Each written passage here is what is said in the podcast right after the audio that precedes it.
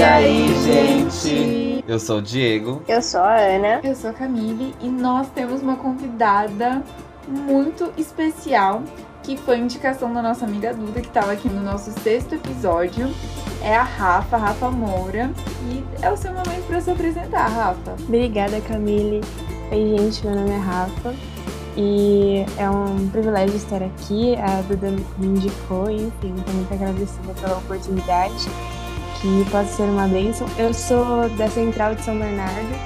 E, enfim, é, todo mundo que estiver ouvindo, independente de onde estiver, é, de onde for, se tiver a oportunidade, venha conhecer a nossa igreja. E a gente vai ficar muito feliz com a presença de vocês. Arrasou muito! Bem, a lição dessa semana é a lição 9. A gente está falando do tema de imortalidade, como, quando e porquê, né? Bem, a gente está na lição 9, os mortos diante do trono. E o tema da lição geral é imortalidade. Você está escutando o Pós Dúvidas, que fica disponível toda quinta-feira no Spotify, no Deezer, Google Podcast e por aí lá se vai. Então só dá play na plataforma que for melhor para você. Bem, é isso aí. Então bora para a lição. Bora pra lição então. Os mortos diante do trono. O texto tá lá em Apocalipse 20, e aí vai do verso 11 até o capítulo 21, verso 1, né? E aí, gente, olhando a tirinha semana passada na, no encerramento da lição, eu achei que seria meio que a nossa surpresa em ver pessoas que, que a gente achou que não estariam no céu e estavam, ou que a gente não achou e, e estavam, sei lá. Não sei se eu me confundi nesse rolê, mas é isso, vocês entenderam o que eu quis dizer. E aí, é, quando eu li o texto e depois vi a tirinha, eu descobri que nada a ver, ó.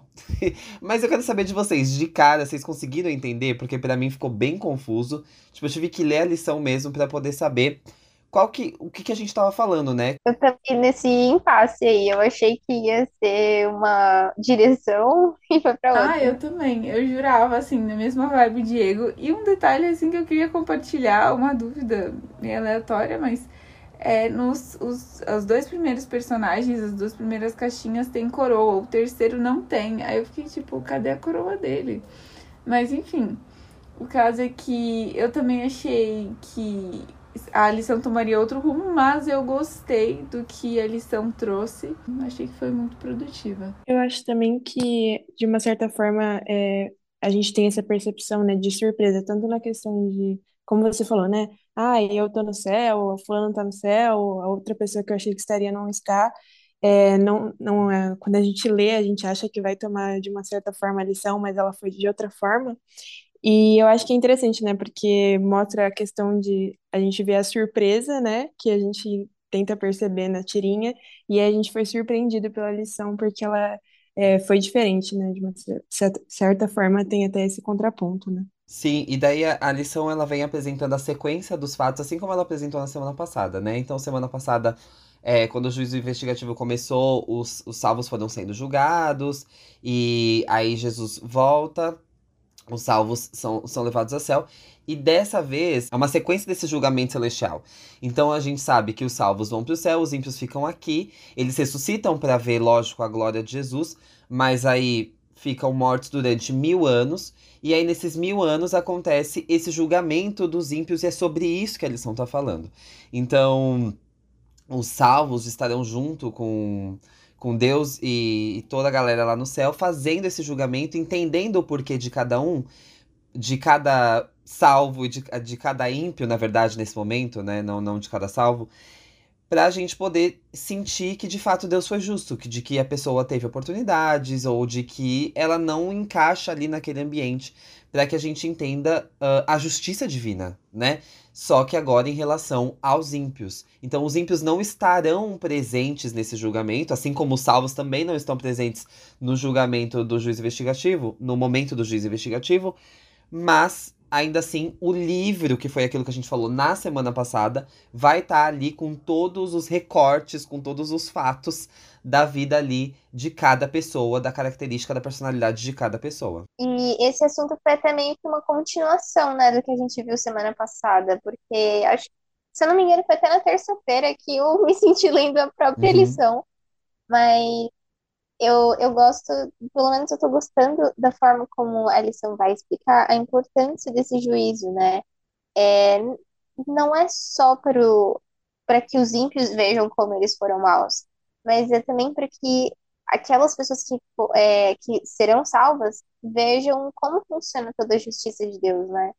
E, enfim, eu, tá tá sendo bem legal para mim descobrir um pouco mais sobre isso. E não só vejam como, mas eu achei muito legal porque é, os justos, eles vão tomar parte nisso, sabe? Então, é, na sexta-feira fala um pouco sobre isso, né? De que Cristo, em união com o seu povo. Aí tem outra, é, outra citação de Ellen White que diz: em união com Cristo, é, eles que são salvos julgam os ímpios, comparando os seus atos com o código que são as escrituras sagradas. Então eu achei que é muito legal porque isso é um baita a, argumento contra aquilo que muitas pessoas pensam em relação a Deus como um tirano, sabe? Tipo, Deus ele não é o tirano e é, esse julgamento que Deus faz não é por Deus mesmo. Ele faz julgamento para as outras pessoas, para que as outras pessoas tomem ciência do caráter dele, né? Que é de amor, e se é de amor, é de justiça e misericórdia ao mesmo tempo. Eu acho que é muito interessante também que a gente, é, estudando, né, tanto a lição dessa semana em específico, mas a lição como um todo, né, que a gente está estudando nesse trimestre, a gente está vendo como é, é tudo um processo, né, que tem várias etapas, e eu acho que isso é muito interessante porque a gente vê como é, Deus é um Deus detalhista e como ele é cuidadoso com tudo que ele faz. Na lição de quinta está dizendo, é, quando o grande conflito terminar, o universo estará purificado em perfeita harmonia. O processo de julgamento não deixará pontas soltas. E eu acho que, eu não sei vocês, mas para mim uma das características mais marcantes assim e que mais me encantam em Deus é essa questão dele ser um Deus muito cuidadoso, né? Um Deus que ele cuida de cada coisinha que às vezes a gente acha que nem tem relevância, mas que quando a gente analisa e quando a gente estuda, a gente vê como as coisas estão ligadas e como tudo faz sentido, né? Então, a gente analisar como é tudo um processo e é, a questão dos, dos julgamentos, enfim, é, é tudo muito bem é, explicado e isso mostra, né, sobre o caráter de Deus. Nossa, assim, é, é muito isso. É a resposta dessa pergunta que a lição nos deixa, né? O que que esse tempo tão grande, por exemplo, são mil anos é, que- da gente entendendo tudo, tudo isso, o que que isso revela sobre o caráter de Deus em relação a esse processo de julgamento. E é justamente por isso, sabe? É, é aquela sensação, por exemplo, da gente assistir. Bem, uma comparação bem chula, mas assim, a gente assistiu um filme e a gente sentir que o plot do filme teve pontas soltas, ele não conseguiu responder algumas coisas e a gente ficou, ué. E pra gente entender que na, na vida não vai ter esse plot com pontas soltas. Cristo vai demonstrar o porquê ah, da sua justiça e da sua misericórdia em cada ponto que ele usou no, no julgamento, né? E aí a lição traz um questionamento que eu também me, me, me questionei nesse, nesse período de estudo, que era se a gente fala que a gente vai ser salvo pela fé e não pelas obras, e os livros demonstram a, a nossa vivência com elas, as nossas obras, por como que isso entra em conflito, sabe? A gente tá falando que a gente vai ser salvo pela fé, mas ao mesmo tempo tem obras, a gente vai estudar as nossas obras dentro dos livros, é, dos livros das, das- da vida, né? Do dos livros de cada pessoa ali. E aí a lição responde pra gente e, e traz a gente pra essa, pra essa reflexão de que a fé, ela faz com que a gente haja também, né? Com que a gente atue em, em certas coisas. Então, assim, a- o fato da gente ter fé, a resposta disso é a gente fazer obras.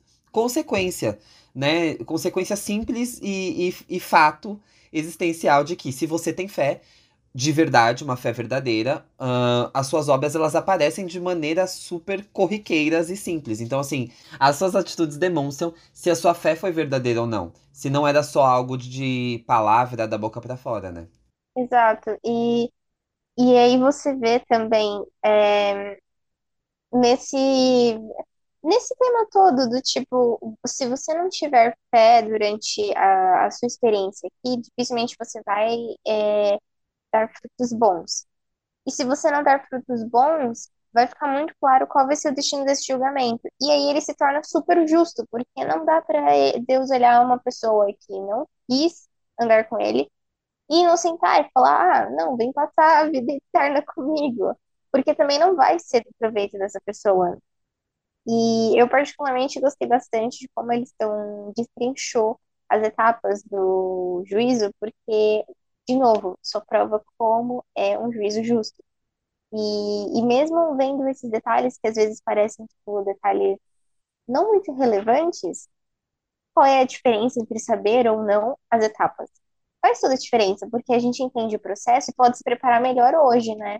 Sim. É, eu acho que é bem interessante isso, concordando, né, com o que vocês estão comentando, é a gente analisar toda essa questão de fé e obras, porque é justamente isso, né? As obras, elas são, de fato, a, a revelação, né, da fé que a gente tem. Então, é, mostra essa coerência que a gente precisa ter, né? Só que é interessante porque, da mesma forma que a gente precisa ter essa coerência, a gente não consegue ter. É, Paulo fala, né, em Romanos, a questão de o bem que eu quero fazer eu não faço e o mal que eu não quero esse eu faço, né? Então a gente percebe que mesmo o fato de que a gente precisa fazer de acordo com aquilo que a gente crê, a gente não consegue fazer isso, né? Então a gente precisa pedir isso para o Espírito Santo, né? E aí a gente entende que a gente precisa ter essa coerência, mas que esse mérito não é nosso, né? Então é muito interessante a gente analisar essa questão de fé e obras, porque elas estão muito ligadas, né? Mesmo é tanto um vai e vem, né? Então é a questão de eu tenho fé, então eu faço boas obras, mas eu faço boas obras porque eu dependo de Deus e por isso que eu tenho fé. Então é algo que é, é cíclico, né? Algo que uma coisa depende da outra. Gente, partindo agora para o final da lição.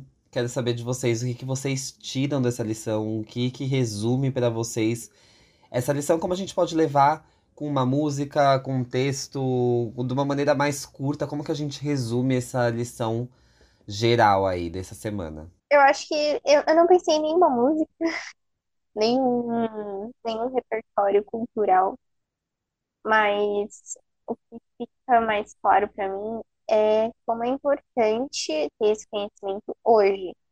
Uh, e não deixar isso passar, essa oportunidade de estudar isso passar, porque parece tão um conhecimento tão inútil, tipo, ah, tanto faz se eu sei como vai acontecer o juízo ou não, tipo, eu me preparo, eu faço coisas boas, e aí lá na frente eu vejo o resultado. Não, saber como as coisas vão acontecer faz toda a diferença.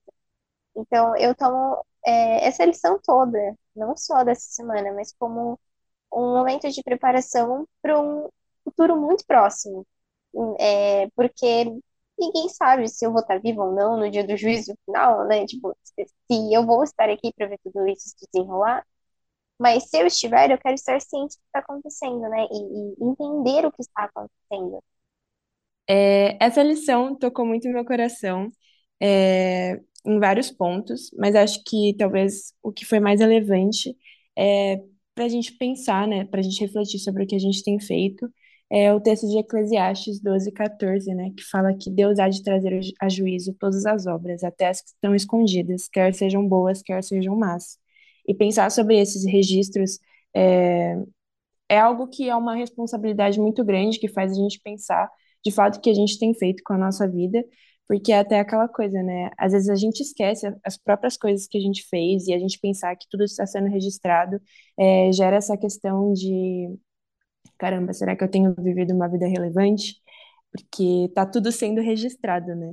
Então, eu acho que é importante essa reflexão, mas também é, não só lembrar dessa responsabilidade, mas entender que Deus é muito justo, que a sua misericórdia é muito grande para conosco, e acho que é até de uma forma é, interessante para a gente pensar sobre isso, para a gente pensar sobre o caráter de Deus.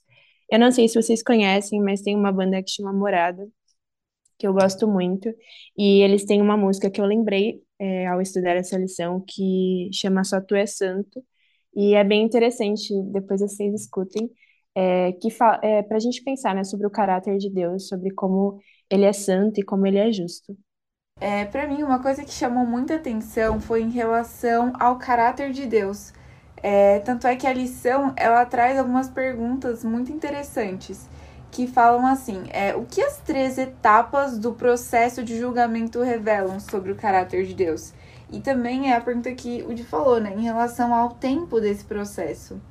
Bem, é, e também juntando um pouco o que a Ana disse em relação da importância desse conhecimento para nós, eu me lembrei de João 15, 5, que é onde Jesus diz que ele não, não chama mais a gente de servo, mas ele chama a gente de amigo, porque ele compartilhou com conosco tudo que o Pai um dia nos trouxe, sabe? Então, é, Deus ele não quer que você fique ignorante em toda essa circunstância, quer seja para é, o julgamento dos justos ou como a gente está estudando essa lição, o julgamento dos ímpios, sabe? Ele quer que você tome parte no conhecimento agora e que você esteja com ele tomando parte no conhecimento futuro, sabe? É, e como a Rafa disse, tudo isso é através da graça de Cristo. A gente pode até tentar, mas nunca vai dar certo, sabe? E Deus, ele deixou as vestes dele. A vida é, de Cristo, o caráter de Cristo é possível é, que seja aplicado na nossa vida quando a gente se apropria realmente pela fé é, do sacrifício que ele fez por cada um de nós. Então, é, tentando não ser repetitiva mais, infelizmente, ou felizmente já sendo, acho que esse impacto da morte sobre a vida hoje é muito grande, né? E daí uma música que me veio à cabeça é Hoje, da Joyce Zanardi, é muito boa. E como a música que a Rafa citou, também vai estar tá na nossa playlist Play do Dúvidas. Boa, gente. Então é isso. Terminamos a lição por aqui. Valeu, Ana. Valeu, Camille. Valeu, Rafa, por ter estado aqui com a gente. Obrigada, gente. Foi um privilégio. Então é isso. Semana que vem temos a lição 10, os espíritos aperfeiçoados. O texto vai estar em Hebreus 11, é o capítulo 11, capítulo 12, os versos 18 a 24. Então é capítulo 11 completo e o capítulo 12 dos versos 18 ao 24, certo? Então beijo e até semana que vem. Gente,